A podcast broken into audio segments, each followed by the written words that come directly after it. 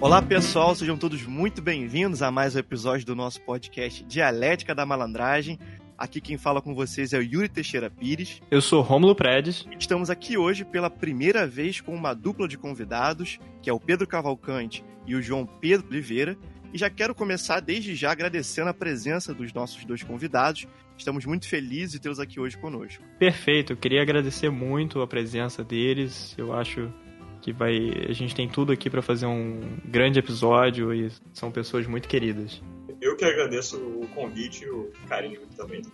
Também é um prazer estar aqui com vocês, gente. Perfeito. Então, hoje a gente vai conversar um pouco sobre trajetórias na universidade, a gente vai falar sobre oportunidades de estágio, de pesquisa, sobre como é conciliar trabalho e universidade, mas a gente também vai falar sobre programação, sobre o que, que é programar, por que, que é interessante para você ouvinte ficar sabendo um pouco disso.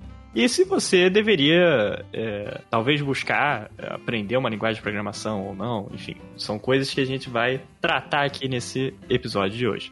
Então vamos começar por apresentar brevemente o currículo dos nossos convidados, né? O Pedro Cavalcante está para se formar em graduação em economia na Universidade Federal Fluminense, tem experiência nessa área com ênfase em métodos e modelos matemáticos, econométricos e estatísticos, mas também já atuou como estagiário, assistente de pesquisa e cientista de dados por diferentes instituições públicas e privadas, como por exemplo na Fundação Getúlio Vargas e no Instituto de Pesquisa Econômica Aplicada, o IPEA. Já o João Pedro de Oliveira é graduando em Relações Internacionais pelo Instituto de Relações Internacionais da PUC-Rio, também já circulou por diferentes instituições, foi auxiliar de pesquisa no IPEA e hoje é assistente de pesquisa, desculpe o meu inglês, em Emory University e na Harvard Kennedy School. Tem seus estudos focados também em métodos quantitativos para as ciências sociais e processamento de linguagem natural. Vocês também podem encontrar os nossos convidados de hoje no Twitter, né, onde eles estão bastante ativos. o, pela arroba Pedro Cava e pela arroba KimJoão1, que é uma excelente arroba, você não. A gente vai deixar tudo isso linkado na nossa, na, nas descrições das nossas páginas. E você pode aproveitar esse momento também para compartilhar que você está escutando esse episódio. Bota nas suas redes aí e marca a gente pela arroba dialética.m no Twitter, no Instagram. Então, sem mais delongas, vamos para as perguntas. Né? Eu queria começar conversando um pouco com o João, que hoje cursa Relações Internacionais, né, como nós falamos, mas também tem um grande interesse na ciência política, né, computação. E eu queria saber um pouco de onde vem isso, como isso é, se construiu até aqui. Uh, então, prazer, gente. Como, enfim, eu sou o João. Uh, a minha trajetória, ela é um pouco com, com, idas e vindas, né? Eu passei por muitos lugares antes de chegar onde eu tô, mas é, acho importante frisar que eu não comecei nas relações internacionais. Antes de, de entrar no curso de graduação em RI, lá na PUC, eu entrei no curso de Ciências Sociais, na, na FRJ, no IFIX. Lá eu descobri um mundo totalmente novo, né? Eu, eu nunca tinha tido antes contato com...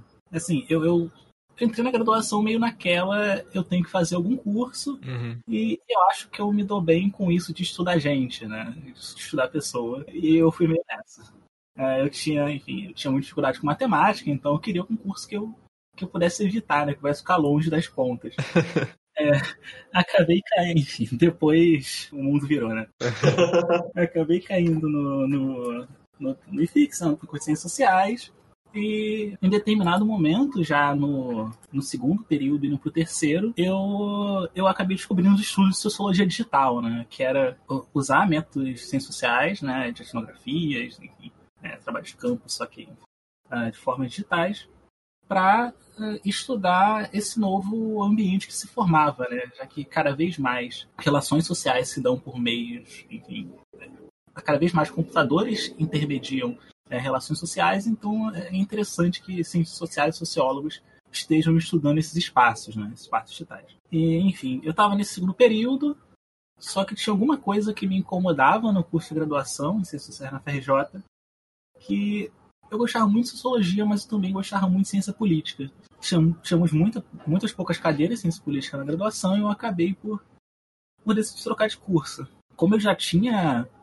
sido aprovado no vestibular na PUC, eu acabei por, por tomar essa escolha, né? Não foi fácil no momento. Eu fiquei muito tempo pensando, mas eu acabei tomando a escolha de mudar de graduação e começar tudo novamente. Fui pro, pro IRE, né, na PUC, tive um contato mais, mais forte com, com teoria política, né, com ciência política, e decidi que era a minha coisa. Só que, enfim, chegou um momento em que Bom, você vai ficando velho, você começa a precisar de Infelizmente, começa a precisar de dinheiro em determinado momento. Uh, eu não conseguia um estágio em relações internacionais. Hoje, talvez eu pense que eu não tinha procurado o suficiente, mas, enfim, realmente era um pouco preguiçoso. Mas eu queria, eu queria continuar trabalhando com ciência política, não queria trabalhar com rotinas administrativas de empresas, que sempre foi muito entediante para mim, ficar batendo planilha. é, trabalhando em RH, chamando a atenção de gente. Enfim, eu sempre achei isso muito chato. E eu queria continuar trabalhando em ciência política. Então, enfim, eu não tinha treinamento. Enfim, com, quer dizer, com o tempo eu fui percebendo que talvez fosse legal buscar vagas de assistência de pesquisa.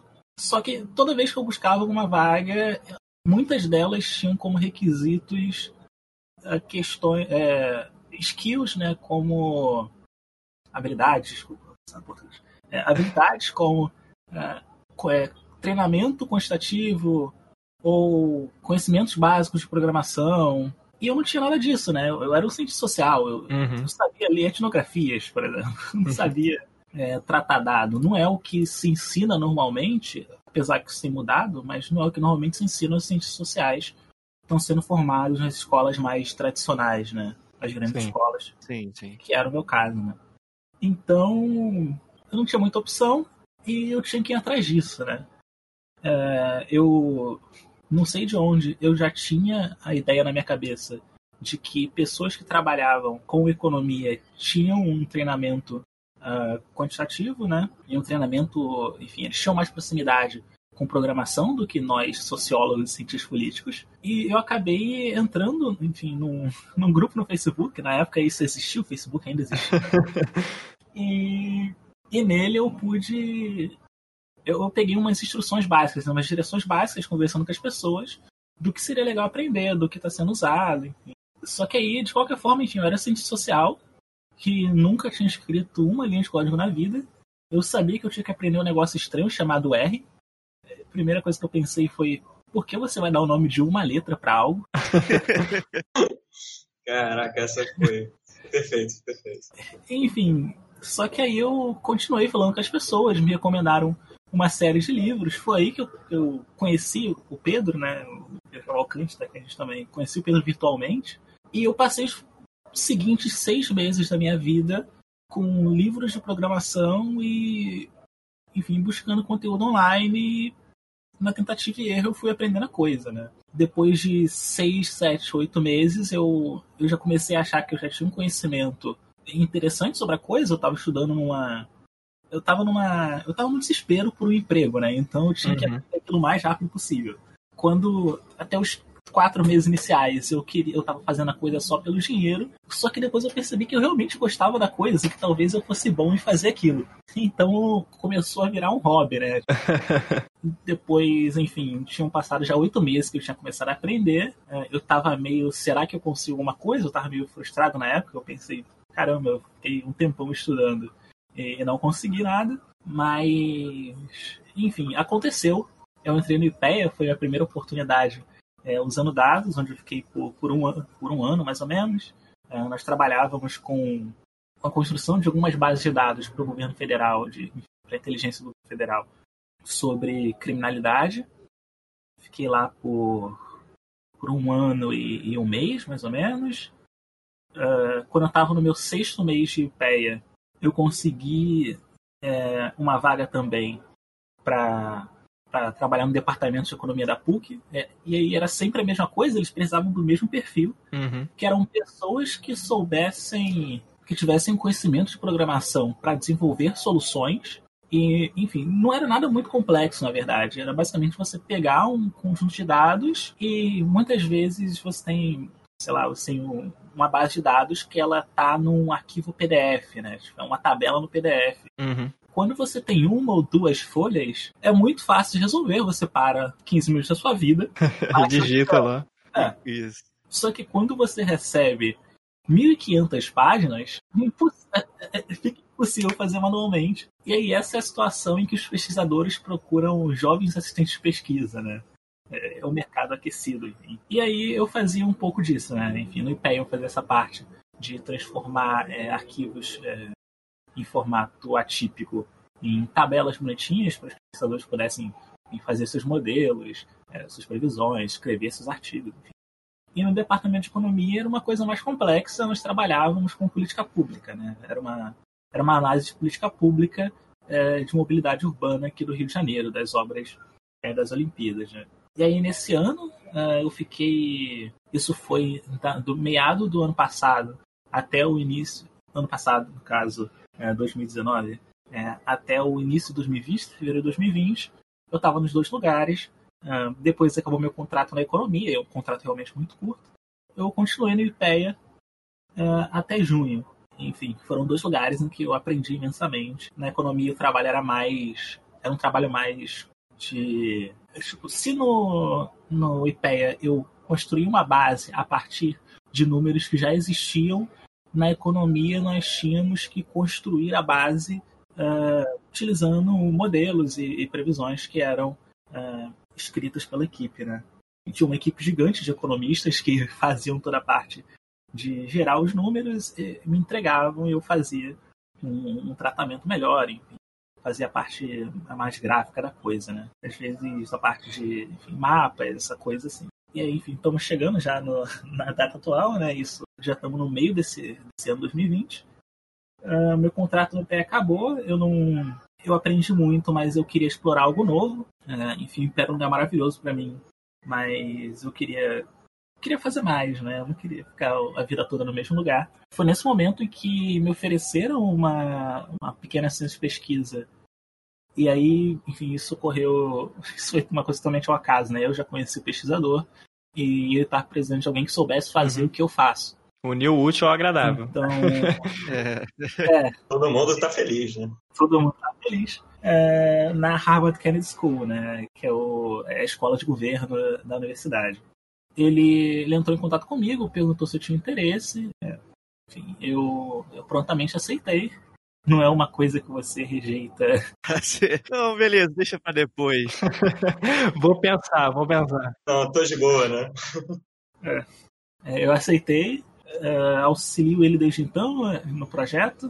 Posteriormente, enfim, é um projeto que me toma muitas poucas horas, né? então continuei procurando é, outras, outras coisas para fazer. Não era como se e eu queria mais, eu queria fazer mais, eu queria explorar muito mais coisa do que isso ia me dar. Uh, foi no mesmo momento em que abriu essa vaga de assistência de pesquisa, que é o meu, o meu emprego principal, né? Eu, eu chamo. É, na Emory, na universidade, uh, que fica em Atlanta, Georgia. Enfim, uh, já tivemos uma, uma convidada aqui da Emory, né? A é, isso.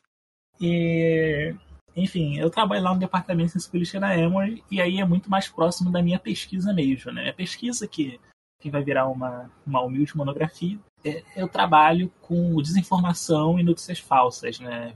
Aplicado no contexto eleitoral uh, brasileiro. Uh, na pesquisa, eu faço trabalho de coleta e tratamento dos dados, ou seja, os dados estão jogados na internet, em veículos de notícia, veículos de checagem. Uh, os dados são, no caso, as notícias, e alguns, enfim, alguns caracteres, algumas características específicas do site.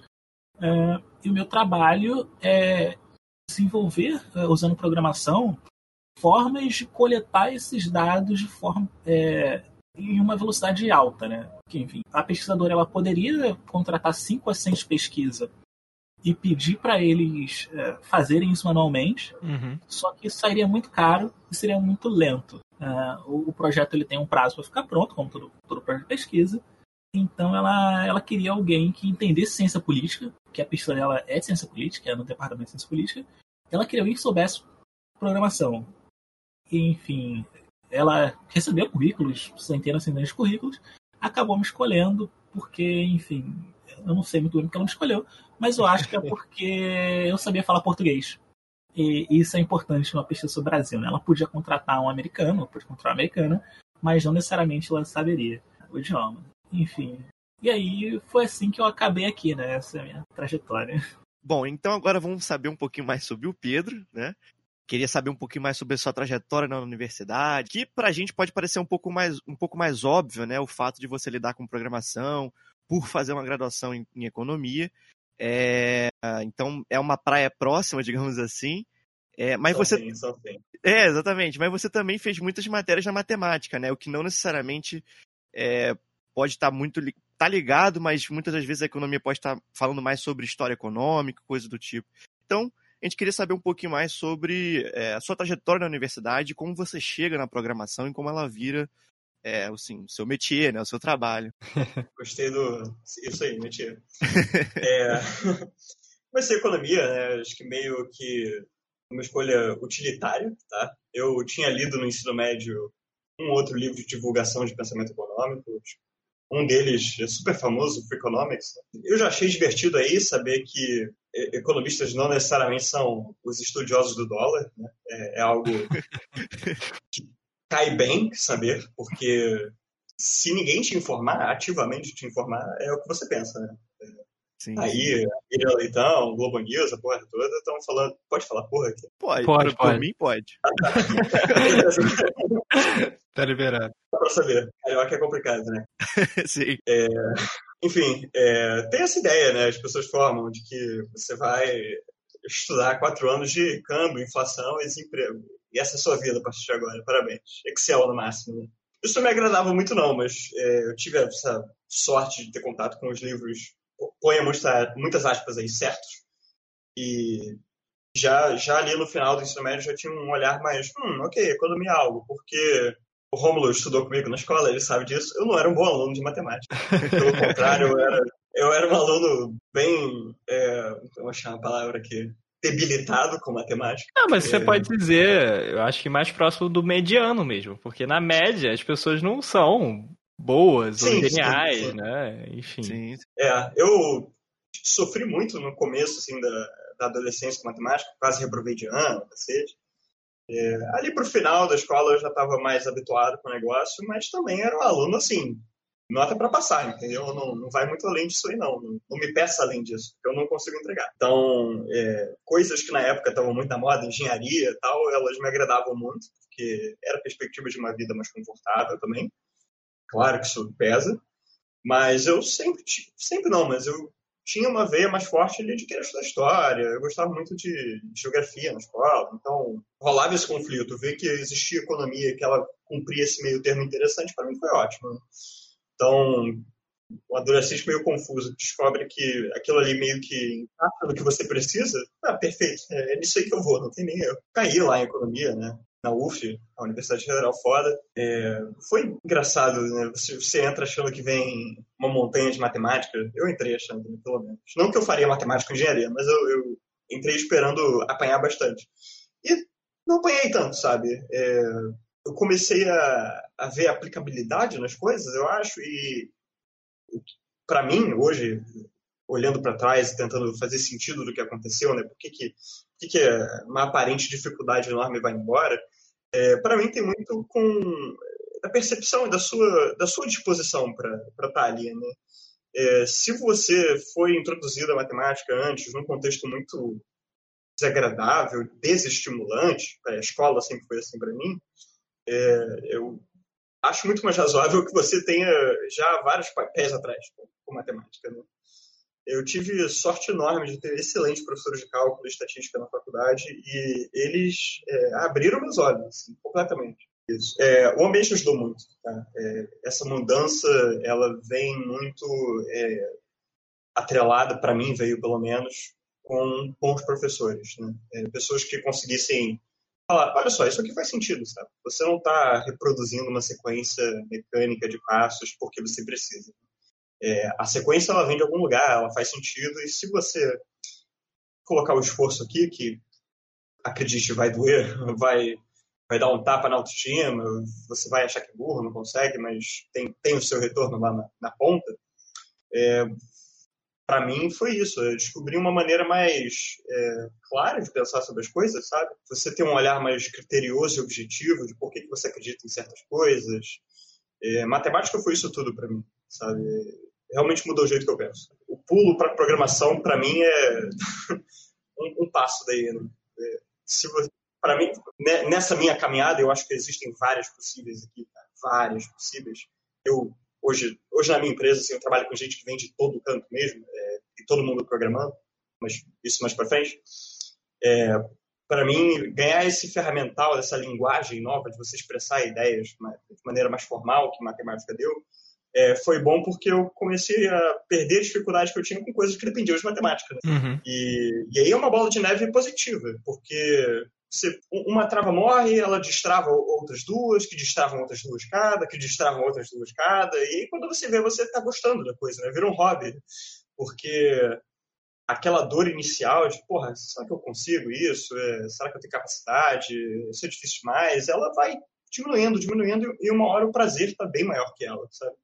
é, acertar o um negócio, rodar um código e ver que funciona, cara, é, é um shot de serotonina, assim, muito gostoso. muito, muito gostoso. Você, quando termina um negócio e vê que funciona, sabe, dá, é, é uma sensação de realização muito grande, especialmente, especialmente se você tinha muita dificuldade com aquilo. É, é possível fazer essa ponte, né? Acho que é... Não, é, inclusive eu queria acrescentar, porque nas áreas humanas, quer dizer, economia incluída, mas muitas vezes as pessoas estão no ensino médio e têm essa percepção, ah, eu quero fugir das exatas, né, da matemática, enfim. Porque tem uma resistência, tem uma dificuldade, às vezes não, não, não lidaram muito bem, ou não tiveram bons professores, não tiveram um bom conteúdo de matemática. E aí você tem uma ideia de que essa pessoa vai entrar num curso de humanas, é, por exemplo, ó, sendo uma ótima leitora, uma ótima escritora. Na verdade, isso também não é verdade, né? diz também aprende a escrever. Né? Aprende a como ler também. Isso, aprende a escrever de novo, a escrever um trabalho é, acadêmico. Assim como o pessoal da matemática aprende é, novamente, é, ver por que que, é, por que que via aquilo na escola, né? Ou que, que não viu na escola e que agora que você viu, tudo faz muito mais sentido. Nossa, isso acontece com uma frequência é, triste, tá? É, de pelo menos semanalmente eu falo, putz, por que, que não me falaram isso na escola? As coisas teriam feito mais sentido. É porque eu acho que é muito como o, o, o Pedro ressaltou, eu acho que é bem isso, né? Não necessariamente é porque você faz conta rápido de cabeça, você é bom com os números e, e etc. É mais um, um, uma lógica que está por trás, que você gosta de resolver, sol, ter soluções, resolver problemas, né? É, eu acho que está muito mais por trás disso, você conseguir se dar bem é, e, e, levar isso como um hobby ou como algo que vai te ajudar no trabalho, vai te, te ajudar na pesquisa, do que necessariamente, pô, eu consigo fazer aqui, derivar rapidão, sabe? Não é fluir, sabe? Pô, ele faz integral de cabeça. É. é, coisa, é realmente não, da... não é isso. Essa coisa da matemática é engraçada comigo, porque o meu caminho foi um pouco inverso do Pedro, né? Eu não sou um, um ávido contador que nem um amigo aqui presente. Mas, mas enfim, eu, como eu falei, eu tinha muita dificuldade com matemática e eu aprendi programação antes de tentar aprender matemática, matemática mesmo, né? Não aquilo que eu aprendi na escola. É, só que depois que eu. Enfim, a forma que a programação funciona, quando você está escrevendo código, é muito semelhante à forma uh, de, um, de, uma lógica matemática da, da, coisa, né? Enfim, computadores fazem cálculos para isso. Então, e, enfim, depois que eu aprendi a lógica básica de programação, por exemplo, eu entendi. É, na escola eu nunca tive muita ideia do que era uma função, né? Isso é um exemplo que eu sempre uhum. dou. É, a gente é, ensinou a gente, como o Pedro falou, de uma forma mecânica, você coloca o número ali, substitui, executa os passos e o resultado é esse. Como chegou ali, você não sabe. É o mesmo resultado, cara, você, você não precisa saber disso. É sempre, igual, você não precisa saber disso. É, só precisa saber fazer porque vai cair no vestibular. Né? Exatamente. E, e, eu nunca entendia muito bem a lógica de uma função, então eu sempre achava que elas. Enfim, se não entendo, eu preciso aprender, é isso. Só que depois que eu comecei a aprender programação, eu escrevia funções, né? Quando você está fazendo código, você escreve funções para inserir um valor e ela tornar para você um resultado, né? E E quando eu entendi que a função do computador, a função que eu escrevo em código, é exata a mesma lógica que uma função que eu aprendi na escola, aquele conteúdo da escola passou a fazer sentido, entende? Quando você entende que a função é só um conjunto de instruções em que, enfim, de forma muito simplificada, obviamente, em que você, ao inserir um valor, você sempre, se você inserir aquele valor repetidamente, você sempre vai ter como retorno o, enfim, o produto final sempre vai ser o mesmo, o mesmo produto, né? Enfim, se você insere é, um e o resultado daquela função vai ser dois, daqui a 100 anos, se inserir um, vai ser dois, mesmo, mesma coisa, enfim. É, é, é, a coisa que eu aprendi na escola passou a fazer sentido e eu comecei a dar valor àquele conteúdo.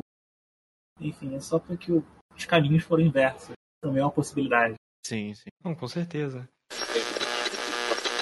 Pedro, você começou a falar um pouco sobre, é, sobre trabalho. Eu queria ouvir um pouco sobre como que foram aparecendo ou como você buscou é, oportunidade de estágio, pesquisa durante a graduação. Acho que o João já comentou um pouco sobre isso.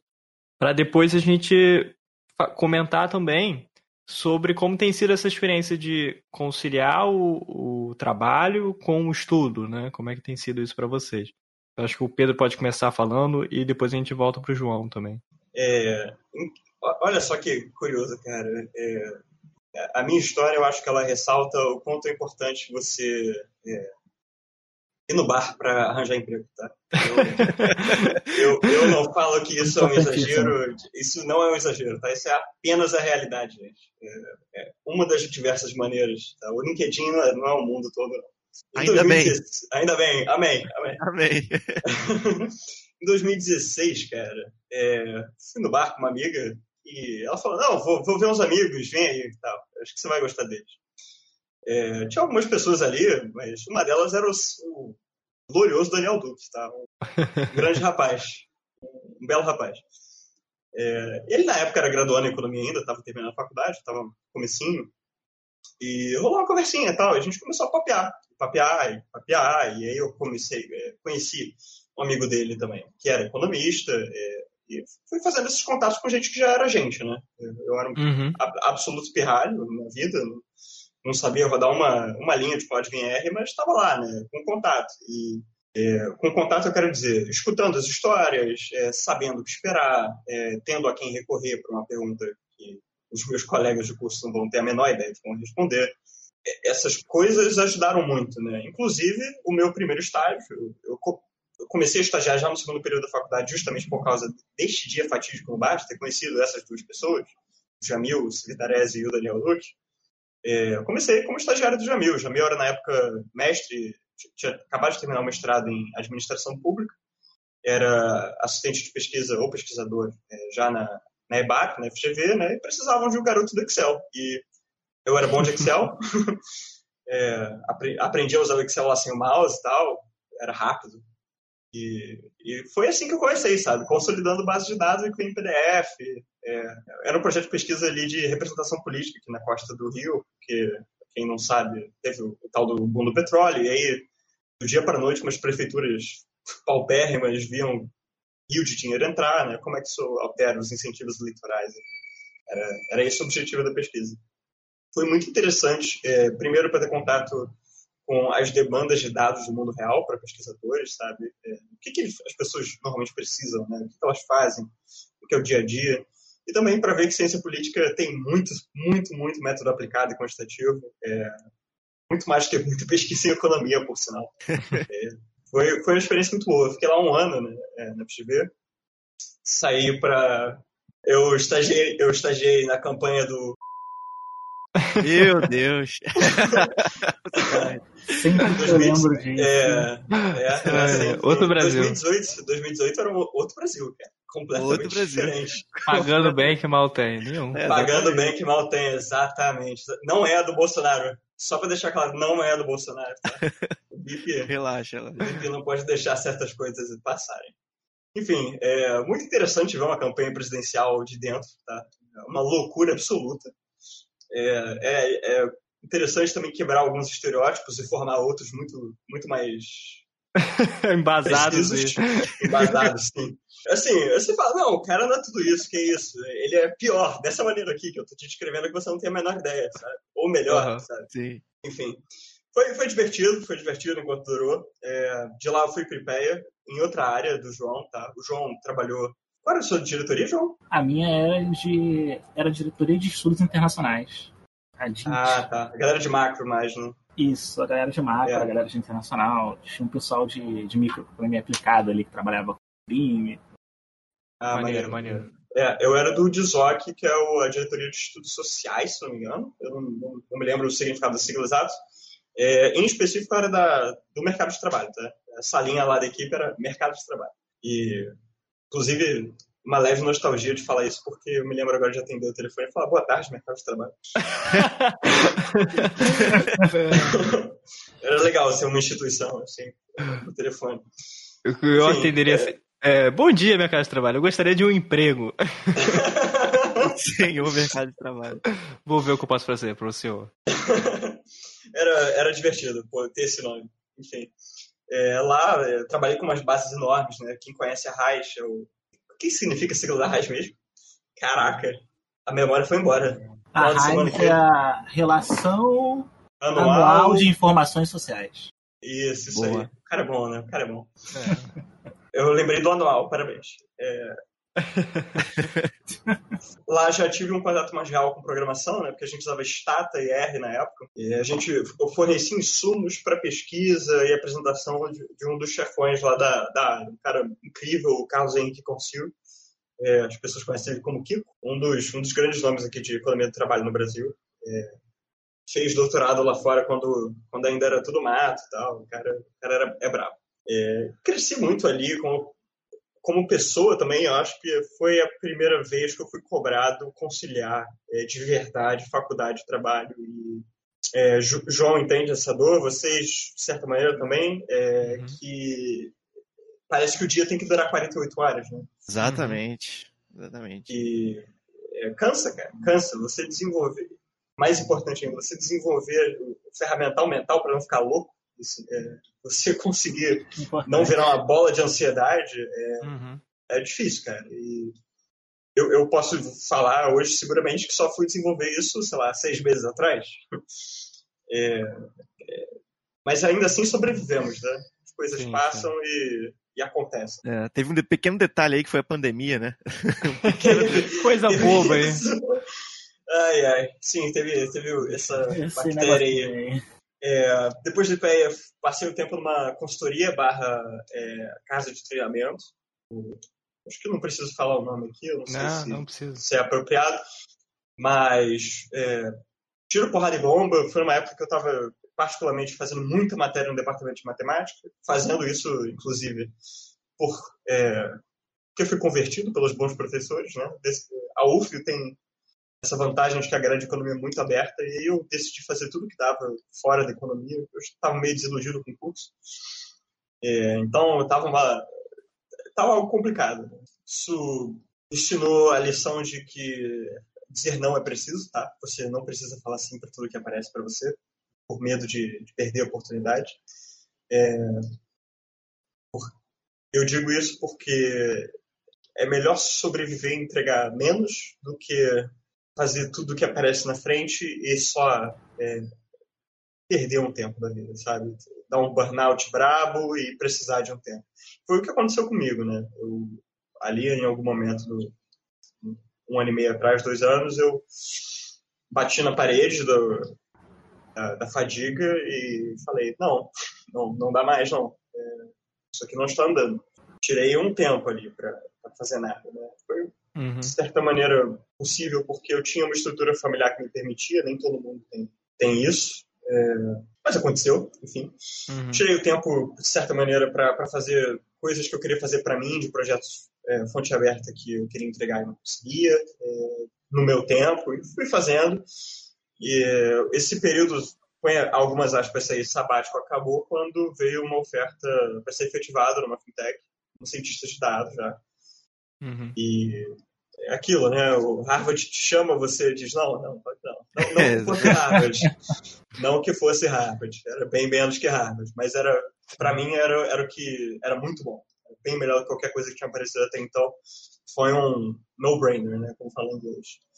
É, de lá para cá, nesse último ano e meio aí, é, eu sou cientista de dados tempo integral. Eu faço a faculdade quando sobra.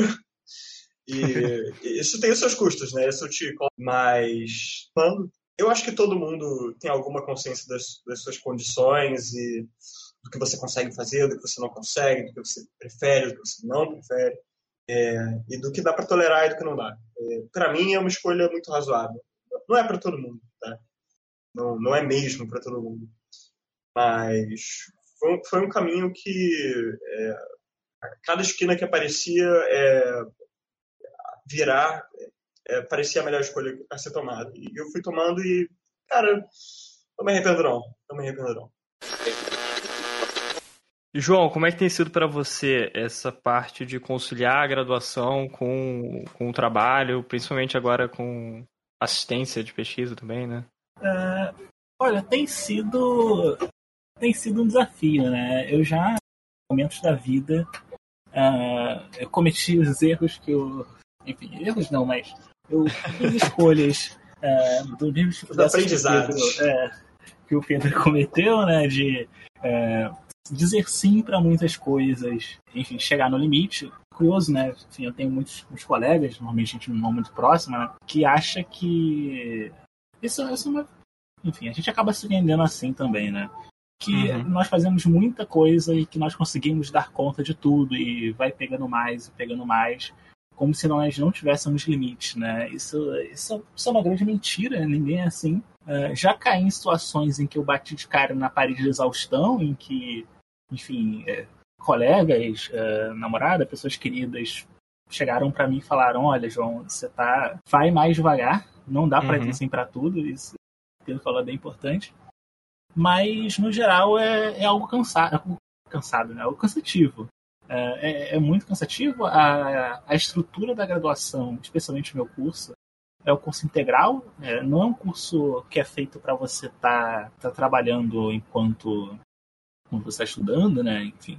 Então, as minhas experiências sempre foram é, foram complexas, né? Em determinados momentos, como quando eu estive em dois lugares, é, é, alguém enfim, é, em determinado momento eu eu estive trabalhando assim, é, quando eu estive nos dois lugares, no caso, eu acordava às seis para ir para para aula, tinha aula às sete da manhã, né, na PUC, então acordava com uma horinha, chegava atrasado, claro, mas. Normal. normal. Quem não? É, e a hora que eu chegava em casa já era nove e meia da noite, exausto. Obviamente, não consegui estudar, perdi desempenho acadêmico, né? Aconteceu. Uhum. Mas, enfim, não é algo para. Foi, foi uma situação excepcional, né? De eu me colocar num, numa carga de trabalho gigantesca. No geral, acho que trabalhar e estudar me ensinou muito de muita coisa, né? Acho que o trabalho me ensinou ele, ele me deu uma coisa que a graduação não me deu, que era a capacidade de, de pegar, de fazer além do tradicional, né? Enfim, acho que se eu nunca tivesse trabalhado, né, no IPEA, no departamento de economia, eu, eu não ia tentar explorar o, o máximo que eu consigo como cientista social, né? Eu ia estar sempre uh, assim, sem desmerecer quem faz, obviamente, mas sim, sim. eu descobri que não é a minha coisa eu ia estar sempre querendo fazer algo mais tradicional, que a gente vê na academia brasileira, né? Algo mais, mais textual, não ia estar buscando nenhuma, nenhuma inovação, né? Não a inovação que não necessariamente vem é, por meio do código do quantitativo, mas até mesmo inovação teórica. Acho que, perfeito, é, perfeito. como eu sou uma pessoa com foco mais acadêmico, eu busco mais. no caso, minhas escolhas de carreira foram mais acadêmicas do que a do Pedro. Uh, enfim, o trabalho me ensinou mais é, o trabalho me ensinou muito é, como ser um pesquisador melhor, né? Como buscar uh, inovar melhor. Eu nunca tive uma... Eu já tive uma pequena experiência que eu acabei não contando no setor privado, como cientista de dados também. Eu dados júnior numa empresa por, na área de, de consultoria política uh, por um período de três meses. Eu não achei que não gostei, não foi minha coisa. Uhum. Acabei saindo. Mas, enfim, eu nunca aprendi muito bem rotinas corporativas, né? Eu sempre todas as minhas experiências profissionais me ensinaram como ser um acadêmico melhor. É, seja no amor, é, ou seja na dor também. Né? É, Gostei ah, dessa. É. Também essa sim, sim, sim.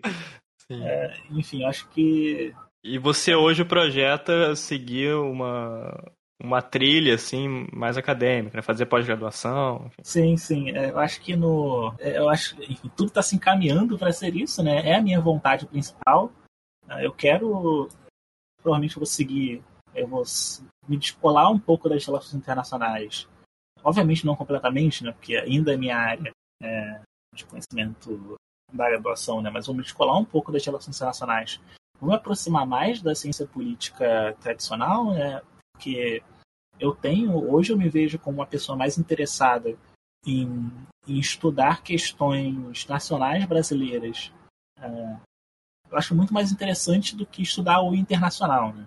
É, uhum. Obviamente, o estudo é, dessas relações internacionais é uma coisa muito interessante, mas não é algo que me apetece tanto. Eu acho que é, os quatro anos de graduação meio que me fez fez eu, fez eu sentir que eu me saciei, né? O que eu tinha por. Meu desejo por relações internacionais foi saciado. Uhum. Acho que eu agora busco é, não entender o que acontece entre dois países, eu busco entender o que acontece num país só, né? É, enfim, eu gosto muito de estudar desinformação, né? Eu gosto muito de estudar é, mídia, política, e eu queria. Eu quero buscar uma pós-graduação em ciência política, talvez. Enfim, tenho planos de fazer um doutorado fora é, em ciência política também. E por enquanto é isso. Eu quero ser um, um acadêmicozinho, né? Quero tentar. E você, Cava, também tem uma aspiração de seguir essa carreira acadêmica ou vai ficar mesmo mais nos projetos, no, no âmbito privado ou, enfim, também para o público? É, então, tenho, tenho sim. É, o, o, João falou um negócio, tipo, que eu achei curioso, né? Tipo, ah, eu não gostei muito do ambiente corporativo. Não sei se foi exatamente isso, mas foi nessa linha. É, e o ambiente corporativo, cara, ele é, é um negócio, assim, é, difícil de escrever, sabe? É bem difícil de escrever, porque você está muito, muito mais dependente das outras pessoas. Claro que, claro que você sendo acadêmico, especialmente no estudo de pesquisa, você vai ter uma equipe colaborando com você, é, você depende de todo mundo sempre. Não é porque você trabalha na academia que você não, não é forçado a desenvolver habilidades interpessoais. Não, não é isso que eu quero falar. Pelo contrário, muito pelo contrário. É, mas no, no, ambiente corporativo isso fica gritante de uma maneira é, que dói. E, assim, foi uma dor para mim é, pisar na bola repetidas vezes e, e, ver que as pessoas falam, pô, cara, qual é? O que você está fazendo aí, sabe? E, e elas estão certas, sabe? Você tem que criar certos músculos e rotinas e, e hábitos que você não tem e que não é todo mundo que está predisposto a ter, sabe? É, ou que vem fácil não, não vem. É, já, acho, acho, que já estou a tempo suficiente para concluir que eu não quero isso para o resto da minha vida, não.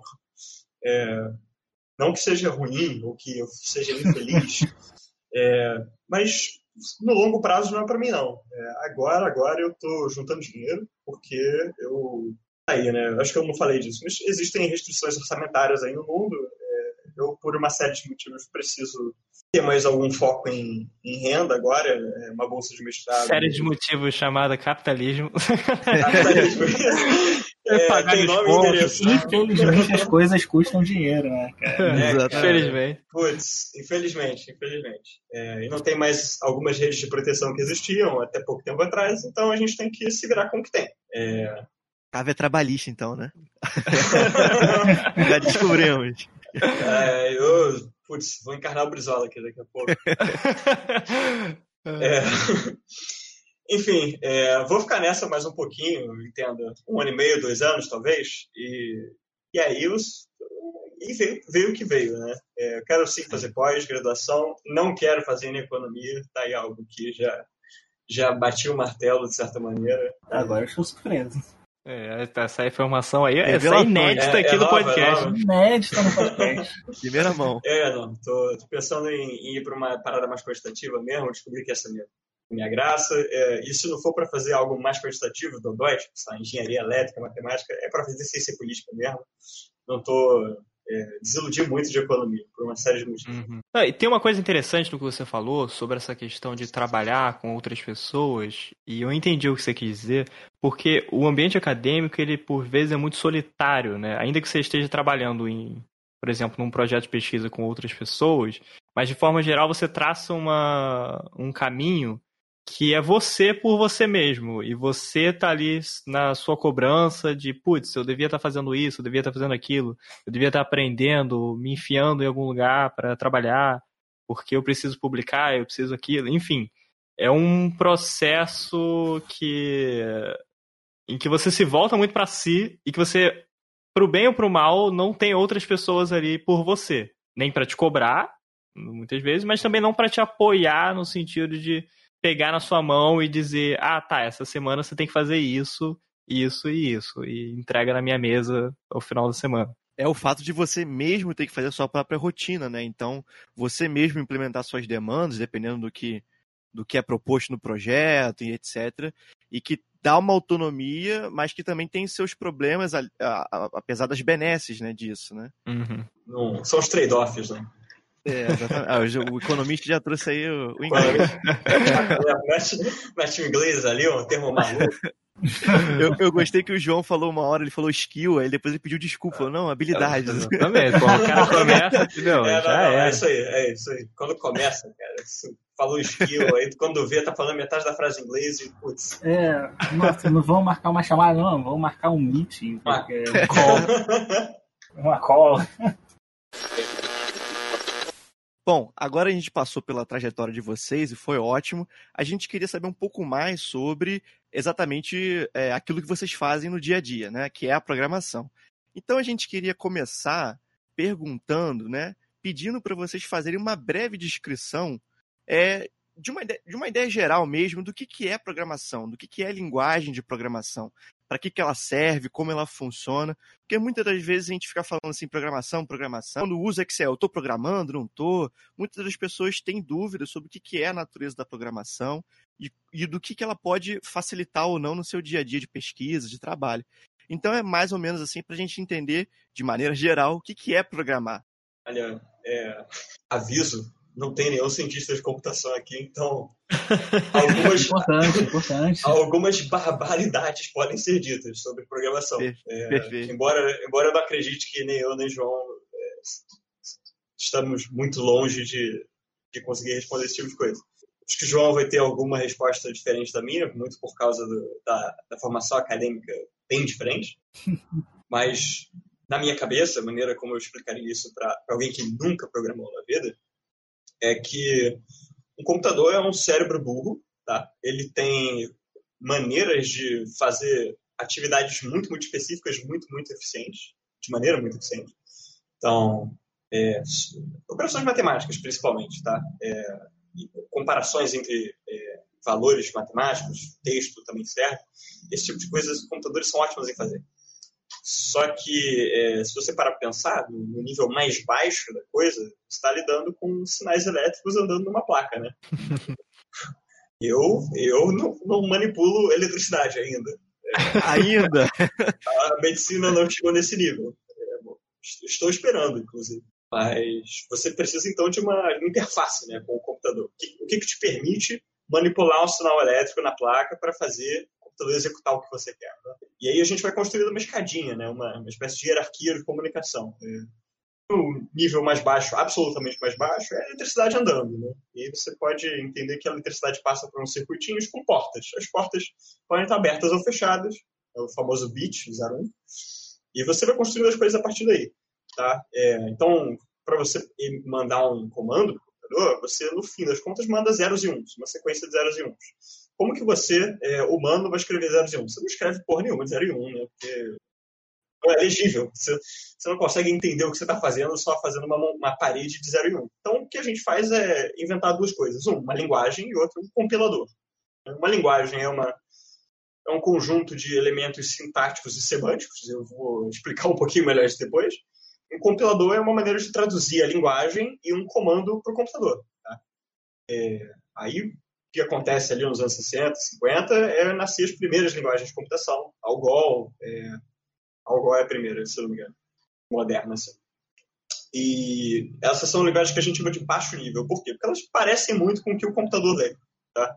É, assembly, né? Se você procurar aí na Wikipedia, você vai ver o texto e falar que o que a merda é esta. Eu não entendo nada do que está acontecendo aqui. É, e ninguém entende mesmo. Nenhum programador é, olha e fala, ah, tá, isso é super claro o que está acontecendo. É, mas para vocês fazer coisas no mundo, se você quiser substituir o Excel com programação, você precisa ter uma noção mais clara do que está rolando. Então as pessoas vão subindo o nível dessa hierarquia que a gente fala. É, se agora existe Algol e Assembly, você compila isso para instrução para o computador, é, nos anos 70 e 80 as pessoas inventaram mais linguagens, C, Lisp, e aí você tra é, traduz C e Lisp em linguagem para o computador. Nos anos 90 as pessoas falam assim, pô, é, eu quero manipular dado. E inventam R, né? Cara escreve uma linguagem nova em C, e isso parece meio abstrato, mas é meio que essa bruxaria aí mesmo. E, e, essa, e o que a gente quer dizer com linguagem é que ela tem um, que nem em português, ela tem um conjunto muito claro do que é uma expressão sintaticamente válida. Tá? É, tem regras ali que você, são bem objetivas, você sabe se você cumpre elas ou não. E ela tem semântica, né? Cada, cada elemento dela, uma função, que a gente pode parar verbos em linguagem, tem uma, um sentido, né? Um sentido para gente em linguagem natural é você falar pegar, entender o que significa a atitude pegar, né, a ação pegar, e para o computador você usar a função min e ele entender que você está tentando calcular a média de um conjunto de números, entendeu? É, esse é o big picture da coisa. Olha, o cara falando inglês. É... Se você olhar em, em, amplo senso, é isso, sabe? É uma linguagem de programação, e existem zilhões por aí, é, é um conjunto de regras que permite passar instruções para o computador. Tá? É, cada linguagem é feita com um propósito, com um estilo e com elementos sintáticos diferentes. É, e, todo, e, claro, cada uma tem, então, um, um, uma aplicação esperada. Né? É, C é uma linguagem para fazer sistema de computador. Escrever Windows, Linux, essas coisas estão em C. Então, a gente, cientista social, não vai usar C. Né? Existem coisas apropriadas para isso, para as nossas tarefas, que são principalmente manipular dados, e as mais populares hoje são R e Python. Espero ter respondido alguma coisa. Não, perfeito, perfeito, perfeito. Ah, tudo bem. Então agora que a gente viu um pouco, né, do que, que é uma linguagem de programação, como é que ela funciona, né, a grosso modo, fica a questão, né, por que aprender a programar ou para quem que é interessante, como que diferentes profissionais podem fazer uso de uma linguagem de programação. Né? O Cava falou um pouco sobre isso, sobre como que as pessoas vão utilizar com interesses diferentes. Mas por que, que o nosso ouvinte deveria ficar atento a esse assunto da programação? Eu acho que as pessoas, o principal incentivo de aprender a programar é que tira a dependência de que se você precisa de uma, uma solução, você, você não vai precisar buscar alguém que saiba fazer, uh, ou buscar na internet se ela estiver pronta. Quando você está trabalhando no muito específico, pode ser que, assim, acontece às vezes de que possivelmente você foi a primeira pessoa a fazer algo, ou mesmo que você não seja a primeira pessoa a fazer aquilo, uh, quem fez anteriormente não disponibilizou para o público. Se você não sabe programar, né, que é isso que o Pedro falou, que é tão simples que pode ser resumido no ato de você dar um conjunto, um conjuntinho de instruções para o computador para executar, uh, possivelmente você vai morrer no dinheiro pagando é, um profissional especializado, né? Programadores não cobram barato por, por freela justamente porque eles sabem que, enfim, é, existe uma demanda e é uma demanda grande. Normalmente quem busca um programador é uma pessoa que tem, uma, tem um orçamento, é um mercado caro. Né? Uh, se você for um profissional. Assim, é, e tem a parte também que uh, programar vai te abrir novos mercados, né? Uh, não só na academia, fora dela. Uh, tenho, tenho amigos que não têm uma formação em ciência da computação, não têm uma formação em matemática. Tenho amigos que são geógrafos e trabalham com programação, por exemplo. Uh, cientistas de dados, desenvolvedores, né? Tem um exemplo que é, que é conhecido do Cava, que enfim, é um arquiteto que, que acabou... Essa história é excelente, eu posso contar isso? Pode. então, cara, olha, olha só, é o seguinte.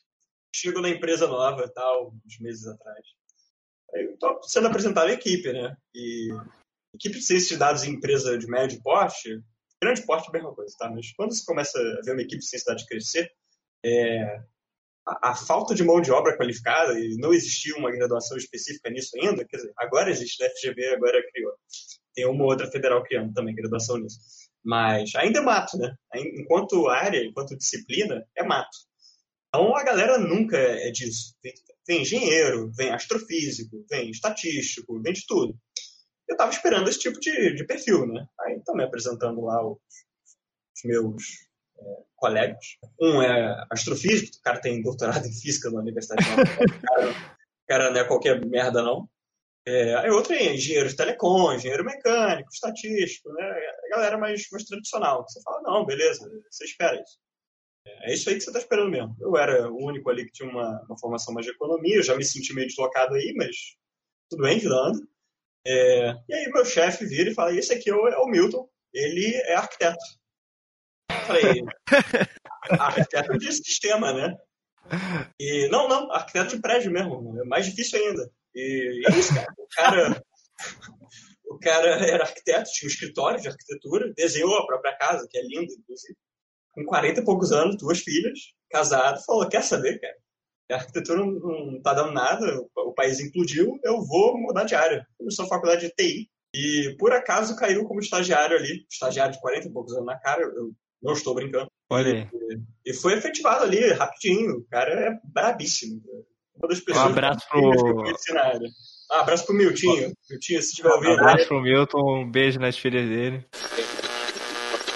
Continuando, enfim. Uh, eu tava falando eu falei, né, quando você, você não precisa mais recorrer a outras pessoas para fazer determinadas aplicações. Uh, uh, e isso também te abre novas possibilidades profissionais, como o caso do nosso amigo Miltinho, que, que enfim, ele, ele virou é, cientidade, isso é uma coisa interessante. Se você for um cientista social, isso te abre novos campos de pesquisa. Se você tem uma formação mais tradicional, né, você provavelmente não tem uma, ser uma formação mais qualitativa, né, que é o que se ensina mais nas escolas de ciências sociais brasileiras, uh, te abre a possibilidade de, de explorar o campo quantitativo, né, e aí, obviamente, não resumindo o quantitativo à programação, obviamente não. Tem toda tem todo um arcabouço teórico, um arcabouço metodológico por trás, enfim, tem a parte uhum. matemática, enfim, você vai precisar entrar em contato com isso. Mas você já tem mais uma coisa que te, te dá uma habilidade, e que pode te, te ajudar a escolar uma assistente de pesquisa aqui e ali, enfim, conseguir fazer um dinheirinho. E você, e uma coisa que as pessoas acham meio estranha, na verdade, comigo, é que a programação me faz muito feliz. E aí é uma coisa que pode servir para você também, né? Eu acho uma coisa. Terapêutico. É, é terapêutico, é extremamente divertido. É, é, é uma coisa que divertido. falo muito com, com o pessoal, né? O pessoal do programa também, é aquele pico de felicidade que dá quando você está tentando fazer uma coisa. Ah, sei lá, está sete dias é, resolvendo. É, de, eu ia falar bug, né? Mas tá de, é, falha atrás de falha no código. É, é, problema atrás de problema. Você está tendo que consertar uma série de defeitos. Quando funciona, sabe, é uma coisa capaz de me deixar feliz uma tarde inteira. Assim. É, é, é, eu acho maravilhoso, assim, você te ajuda tanto enfim, profissionalmente, seja na academia, seja na parte enfim, mais empresarial da coisa, mais corporativa. Uh, você pode tirar daí um hobby, que assim, muita gente, eu conheço pessoas que programam, mas não fazem disso pela, pelo prazer da coisa, né? Enfim, é uma possibilidade sempre. Uh, vai mudar a sua forma de pensar, né? Ajuda você é, resolver problemas lógicos. Programação, eu acho que mais difícil do que aprender a sintaxe, né, do que aprender como escrever o código. Uh, porque isso é fácil, né? É bem repetitivo, na verdade. Mais difícil do que aprender a escrever o código é, é aprender a pensar logicamente, né? A dar uma instrução lógica para o computador. Inclusive, posso fazer um. Não, claro. Intervenção aqui. É, é, é isso que no linguajar, no, no lingo, né, a gente chama de um erro sintático e um erro semântico. Você pode escrever algo que o computador fala, não, não, não, essas as regras que eu te dei não permitem isso aqui. E você teria um erro de sintaxe. Ou você pode dar uma instrução perfeitamente razoável na linguagem, ela está correta a rigor, mas ela não executa o que você acha que ela executa. Uhum. E isso é um erro bem comum. É algo que fica muito mais tempo do que os erros de sintaxe. Você vê alguém que está programando com regularidade há dois, três meses, raramente ela vai escrever espontaneamente um erro sintático. É, é por acidente, quase sempre. Você deu backspace ali errado, você colocou um parênteses a mais, é acidente. Agora, erros semânticos é. As pessoas fazem, pessoas que estão programando há 20 anos na vida fazem com alguma frequência. Acontece. Então, é, e junto com isso que o João falou é, sobre os métodos quantitativos e como isso tem né, uma nova fronteira de, de pesquisa, mas é interessante também porque existe muito campo para você se desenvolver nos métodos qualitativos com isso, né? Muitos softwares e programas que vão estar tá usando é, tipo o NVivo, né? Mas enfim, você pode usar a programação para aferir é, né, sentimentos, essas coisas, que a rigor, a galera do qualitativo está muito interessado nisso. Então, eu acho que existe esse problema da, assim, as escolas de ciências sociais, elas talvez não tenham é, profissionais que já estão lá e que já foram formados nesse mundo, e às vezes também faltam recurso, né, recursos, né, de você prover computador, laboratório de informática para para as turmas. E acaba tendo um, um ciclo de, de que você não é, integra a galera a essas novas tecnologias. Né? Para usar o linguajar aqui só para dar uma gastada, é um path dependency aí do. Caraca, economista. Já foi convertido. convertido. É, o, adicionando aí só um pouquinho, é, mesmo que você não rode modelo, tá? mesmo que você não ligue para estatística, nem use na sua pesquisa, é, programação tem enorme potencial de te ajudar. É, você poder gerenciar arquivos, você poder transcrever é, áudio é, automaticamente, sabe? digitalizar foto. Pô, imagina, pega um arquivo velho de texto, você tem só a imagem dele que você conseguiu escanear, não sei se isso é uma necessidade ou um problema típico, mas vamos fingir que é, e você precisa transformar isso num, num PDF legível, tal, você pode imprimir num livro, coisa assim. É, OCR é o nome disso, né? Sim, já, Reconhecimento eu, ótico de. Eu vou dar um exemplo de OCR. Eu já trabalhei num projeto que queria construir uma base de dados, enfim, de uma coisa muito importante que não existe. Posso falar o que era, do projeto. Mas eram, eram basicamente dados que, por algum motivo, não existiam no Brasil. Cachorro. Eram Relaxa. dados que, por algum motivo, não existiam no Brasil uh, deveriam existir, uh, que enfim, eram muito importantes para a história política nacional. Uh, o, que, o que existia era eram centenas de milhares de papéis em que aquela informação estava. O que o pesquisador fez, e eu estava auxiliando ele nisso, é, foi digitalizar tudo e usar. Assim, era uma coisa tão simples que cabia tudo em seis, sete linhas de código, basicamente uh, que era transformar aquele texto todo, aquelas tabelas, em algo, em uma tabelinha que você pudesse abrir no Excel, né? Tipo, e, enfim, é uma coisa, né? O OCR é uma, uma demanda muito grande, às vezes com texto histórico. Tem um aluno de um aluno da FGV daqui do Rio, desculpa, eu não vou lembrar o nome dele, mas é, enfim, ele fez uma análise científica muito interessante com com, enfim, com análise de textos históricos nacionais, né? textos de transcrição de falas de assembleias legislativas, assembleias legislativas não, do, do Congresso Nacional, né? É o Felipe Lamarca? Isso, o... isso, isso, ele mesmo. Isso, Lamarca, exatamente. E, então, e não só, e não só para, porque no caso devem ser documentos impressos, né? Então são documentos com alguma, com alguma, caracterização form, é, tipo uniforme, mas também dá para utilizar para manuscritos também, que é um pouco mais complicado, mas também é algo que ajuda também o historiador na sua pesquisa histórica, né? Inclusive, eu e Yuri estamos eh, envolvidos aí num projeto de tradução da plataforma Programming Historian para o português, né? Quer dizer, a gente está envolvido no, no, no, fio mais, mais baixo da, da meada, né? Mas num projeto mais amplo do, do CPDOC, da Faculdade Nova de, de Lisboa, de fazer essa tradução de lições que lidam diretamente com temas caros para ciências sociais, para as humanas, análise de documentos e de mapas, etc., é, fontes históricas, e como usar a programação, é, diferentes linguagens, inclusive, para tratar com tudo isso. Né? E aí, retomando um pouquinho o que o, o Cava falou sobre a questão dos erros de sintaxe, de semântica também, a gente queria um pouco entender mais quais são as principais dificuldades de se aprender uma linguagem de programação, é, seja para quem está começando, aquele cara assim, que não sabe de nada e quer começar a aprender a, a, a programar, né? Mas também quais são as dificuldades é, de programar para quem já tem um conhecimento de alguns anos, né? Eu imagino que é, vocês, no dia a dia de vocês, mesmo vocês já terem algum conhecimento, sempre vão surgir dificuldades, novos desafios. Então, é um pouco falar sobre isso. É, acho engraçado. As dificuldades, elas mudam muito é, ao longo do seu, seu percurso nesse, nesse mundo, tá? É, no começo, eu sinto que... Eu sinto não. Acho que eu posso falar já que como eu sei. É, eu sei que as dúvidas são tremendamente simples. É, e, ao mesmo tempo, a sua capacidade de ficar calmo, olhar o, que o, o, o erro que o computador te devolveu e é, correr atrás dele de maneira ordenada e sabendo o que você está fazendo é nula. Porque é aquilo, né? tem, que, tem que exercitar essa habilidade, ela não, não cai do céu. Mas o lado bom é que nem andar de bicicleta.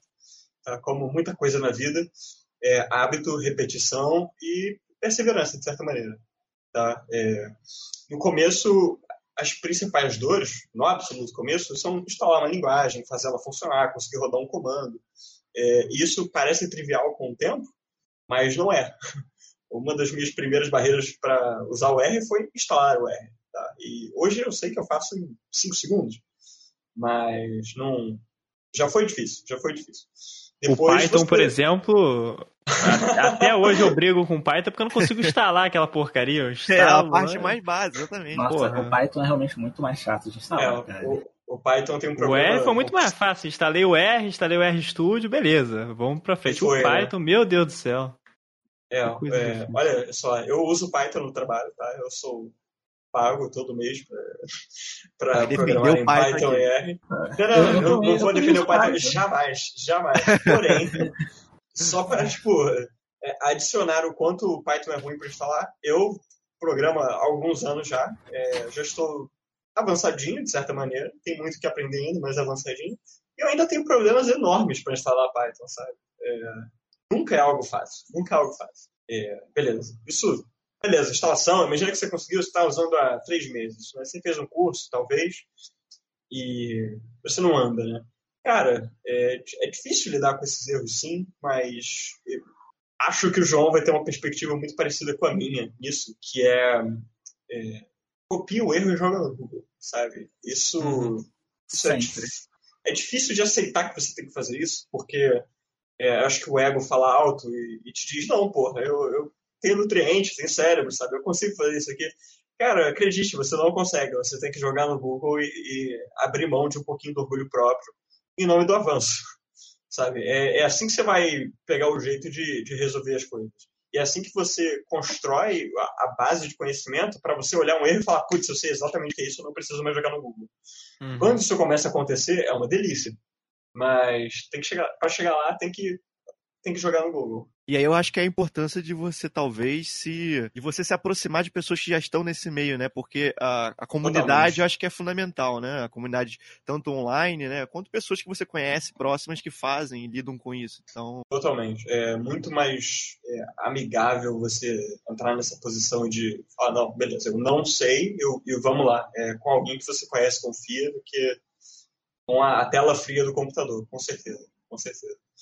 Mas, tipo, agora, por exemplo, já estou aí há lá, quatro anos programando em R, quase. As minhas dificuldades, eu sinto que são é, muito mais ali nas soft skills, desculpa o termo em inglês, do que em, em programar exatamente. Você não cometer erros de semântica. É, eu, eu, por exemplo, estou numa empresa que foi construída sem ser uma empresa de tecnologia e, e agora está ficando muito tecnológica. Então, é, é, cheio de barreiras e problemas técnicos por todo lado, né? Como é que, para mim, essa é a dificuldade principal hoje em dia. como que eu levo em conta que o mundo vai me dar erros e que os dados não estão, talvez, estruturados da melhor maneira. Uhum. É, essas são as minhas principais dificuldades agora. Eu tenho esse problema muito parecido com o Pedro. Acho que o ponto inicial dele, que realmente é muito importante, sempre fez o uso de buscar no Go, né? Provavelmente você não foi a primeira pessoa que deu de frente com erro, isso é muito importante. E aí, nessa de tomar erros, eu acho que é legal que é, eu aprendi que programar comigo foi um grande exercício de humildade, né? Uhum. Porque, enfim, é isso de te ensinar o que você não sabe. é, enfim, ensinar que você não sabe tudo. E você nunca vai saber tudo, não tem um limite da coisa. É, eu acho que, além desse, claro, problema de lógica que o Pedro falou, né? A resolução de problemas ela é uma parte é, muito importante. É, mas uma questão, acho que é o que mais me incomoda não é nem uma parte, nem a questão do código, é muito as pessoas no entorno, né? É, diversas vezes, e assim, muitas vezes mesmo, eu já me deparei horas e horas com, com uma dificuldade que eu achava que era uma dificuldade de programação, mas depois eu descobri que era só que talvez o que estava sendo pedido para mim não fosse possível. É, uma das principais coisas, é, principais problemas é, que eu tenho é avaliar se é possível executar uma tarefa. É, Uhum. E aí, enfim, a não possibilidade ela vem de várias formas. Ela vem desde é uma limitação daquela linguagem de programação específica, né? Enfim, existem diversas linguagens, você falou isso. Existem diversas linguagens, elas têm aplicações diferentes. Às vezes é uma limita- limitação daquela linguagem. Ah, às vezes eu não tenho os dados para aquilo. E, e o mais, a mais frequente é eu não ter capacidade computacional para executar alguma coisa, né? E nem orçamento para conseguir um computador ou às vezes contratar um computador remoto para fazer esse processamento na Amazon, ou então trocar peças no meu próprio computador, enfim, eu não tenho orçamento para fazer isso. Enfim, eu acho que é esse o adendo que eu faria na parte do Pedro, né? Parte lógica é um problema que todo mundo tem, mas também tem essa questão dos limites da computação.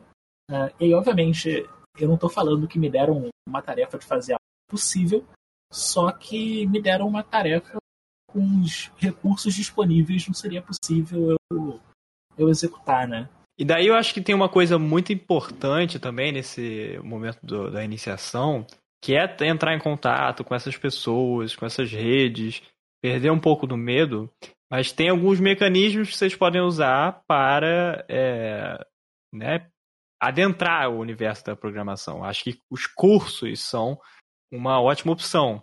Só que temos cursos né, de diferentes opções. Você talvez consiga fazer um curso na sua faculdade, uma matéria ou não, um mini curso, um workshop, né? É, tem alguns cursos online de, de, é, de- de- dessas páginas que, que já mantêm o curso lá sempre, né? E tem alguns cursos que são dados eventualmente. Alguns desses são caríssimos e eu recomendaria fugir dos cursos que são caríssimos, centenas de reais. Mas a gente está aqui para falar de coisa boa, então eu queria fazer uma propaganda do curso que o Cava e o João é, têm organizado, já foram duas edições esse ano, um curso de R. E eu queria que vocês falassem um pouco sobre esse curso, como tem sido essa experiência, o que, que é ensinado, qual a ideia por trás do curso. Putz, eu, eu também agora não sei o que eu falo. O jabá do Romulo, tô quase comprando o curso agora. Não, Yuri, você tem que fazer. Depois eu. Depois vocês falarem, eu, eu falo do, do que eu achei, porque eu fiz o curso. Então, o curso ele nasceu de uma. de um. Não vou falar, caramba. De um insight que eu tive. Eu não queria essa palavra. Que eu e o Pedro tivemos, que, que basicamente era: as pessoas elas têm dificuldades em questões que, para nós, com o tempo, se tornaram simples. Com programação, né? A introdução, o início sempre é muito difícil. Quando elas buscam ah, informação sobre é, existem duas questões. Ou ela está em inglês, e, enfim, isso é uma barreira que existe no mundo da programação, a maior parte do conteúdo vai estar em inglês. É, cada vez mais existem esforços para diminuir essa barreira com tradução de conteúdo, mas ela existe, né? Ou o conteúdo vai estar em inglês, ou ele pode estar disponível em português, mas ele vai estar custando um valor gigantesco, né? Você vai estar pagando 800, 900 reais, às Uhum. vezes, para um, pra um curso de 5, 6 aulas. É, eu vi recentemente um curso, que eu não vou mencionar o nome, mas assim, um incrível desconto de R$ 1.600 por apenas 800 e alguma coisa. Porque, pô, não, eu não acredito isso. Não, é, e aí nós temos essas duas ideias. Né? É difícil você superar a barreira do inglês, que normalmente é muito caro, que torna inacessível para muita gente. Então, nós já tínhamos uma, uma, grande experiência com programação em R, né? Uso R quase que diariamente desde o início de 2018, Pedro há mais tempo ainda. É, e com experiência de trabalho, experiência de pesquisa, nós achamos que talvez pudéssemos uh, oferecer um curso, obviamente, um curso só para oferecer um curso, né? E aí nasceu o Rio, que é esse curso que a gente oferece de forma online, e de, com preço acessível, né? Enfim, o curso atualmente é, está custando 100 reais a inscrição para o curso de introdução. E a ideia é sempre que você dê o primeiro passo com a gente, né? Obviamente você não vai saber conhecendo tudo da linguagem, mas nós tentamos entregar ali para você o ferramental para você dar os primeiros passos e dali para frente construir uma uma você começar a caminhar sozinho, né? E aí é um curso bem curto, são são quatro aulas uh, que ocorrem duas vezes na semana, né? De duas horas cada, é, é em R, né, como o próprio nome diz, R Rio, em que você vai ter um, um, contato ali com a semântica inicial, com a sintaxe inicial da, da linguagem, vai aprender a fazer uma manipulação, manipulação básica de dados, uh, como gerar gráficos, enfim, uh, retornar eles. A ideia é justamente te entregar o ferramental básico, né? É, tanto que nós deixamos bem claro que é, que é um curso introdutório. Nós temos é, vontade de oferecer um curso avançado, mas isso ainda está na nossa, na nossa pranchetinha, né? É, tem que, tem que escrever bastante material ainda para fazer o que a gente quer fazer. É, mas só adicionando uma coisa, assim, eu, eu sinto que uma das principais barreiras para caminhar sozinho é que é difícil construir a pergunta correta. É, a resposta de praticamente qualquer pergunta correta sobre programação está por aí, na internet, de fácil acesso. Mas chegar nela é, não é tão fácil. Então, ganhar o vocabulário da área, é, você vê como que as pessoas fazem a maioria das tarefas. É, eu tive esse, pelo menos essa intenção, não sei se entregou isso no curso, mas é, a intenção era que é, quem fizesse saísse equipado com o vocabulário, né? sabendo se expressar, é, sabendo expressar as próprias dúvidas. Isso é, é algo que segura muito o avanço das pessoas. E tem uma parte interessante também que é a produção de materiais que vocês fizeram, né? São quatro aulas, quatro materiais, um para cada aula.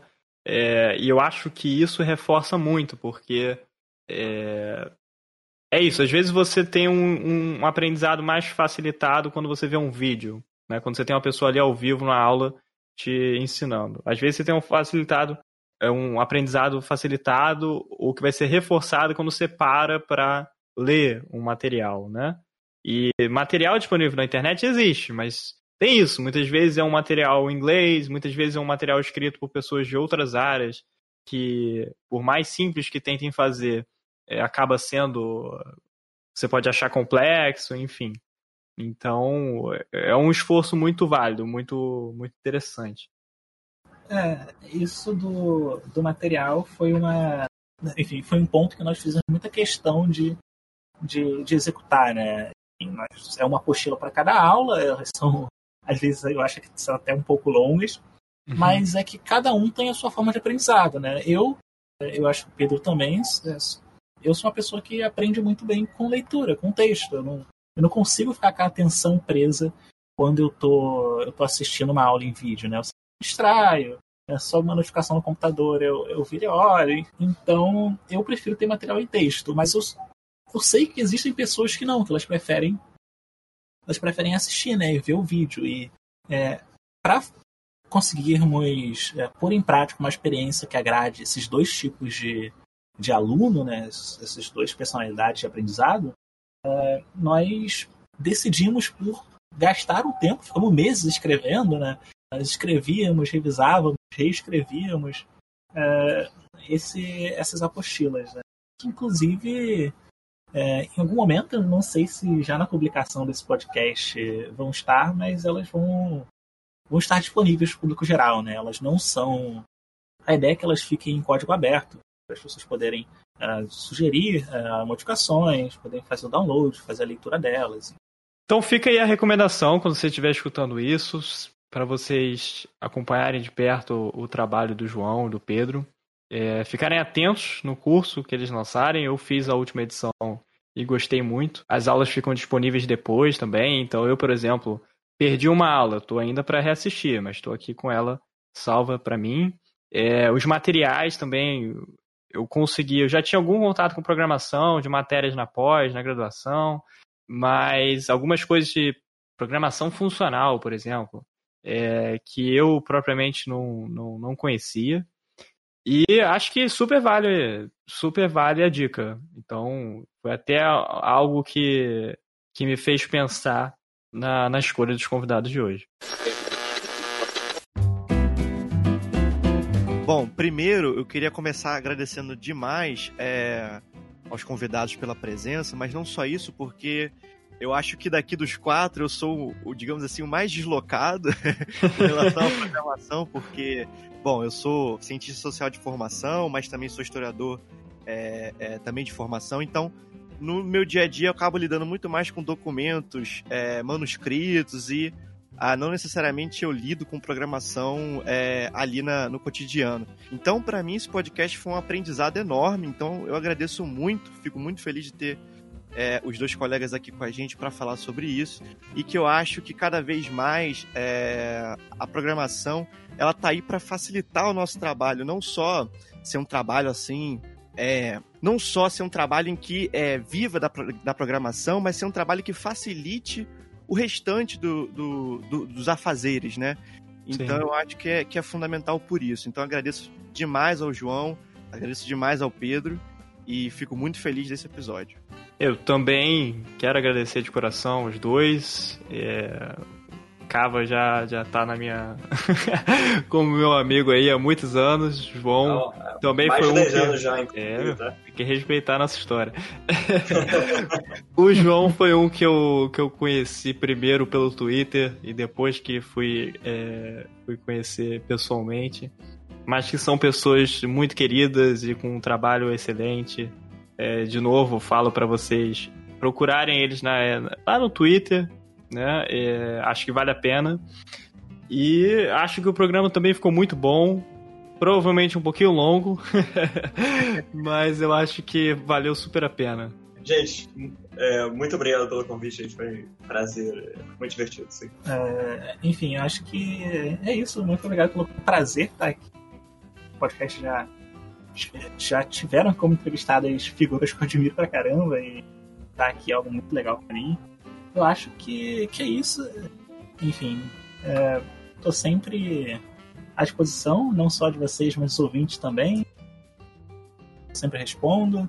Eu tento ser a pessoa mais solícita possível, assim, principalmente com o pessoal das ciências sociais que a gente procura é, pra, pra pedir um caminho. Eu dou uma, eu tento ajudar, né? Eu tenho um pouco de experiência, mas eu tento ajudar. É isso aí, muito obrigado, pessoal. Também queria agradecer aos ouvintes que ficaram até aqui conosco nessa aventura aí sobre programar, sobre a trajetória do, do João e do Pedro. E, e é isso aí, compartilha nas redes sociais, marca a gente e fico imensamente feliz. Como sempre, se vocês gostaram do episódio também, contem pra gente, comenta, compartilha com os amigos. Eu acho que com isso, até a próxima, pessoal. Até a próxima, gente. Abraço.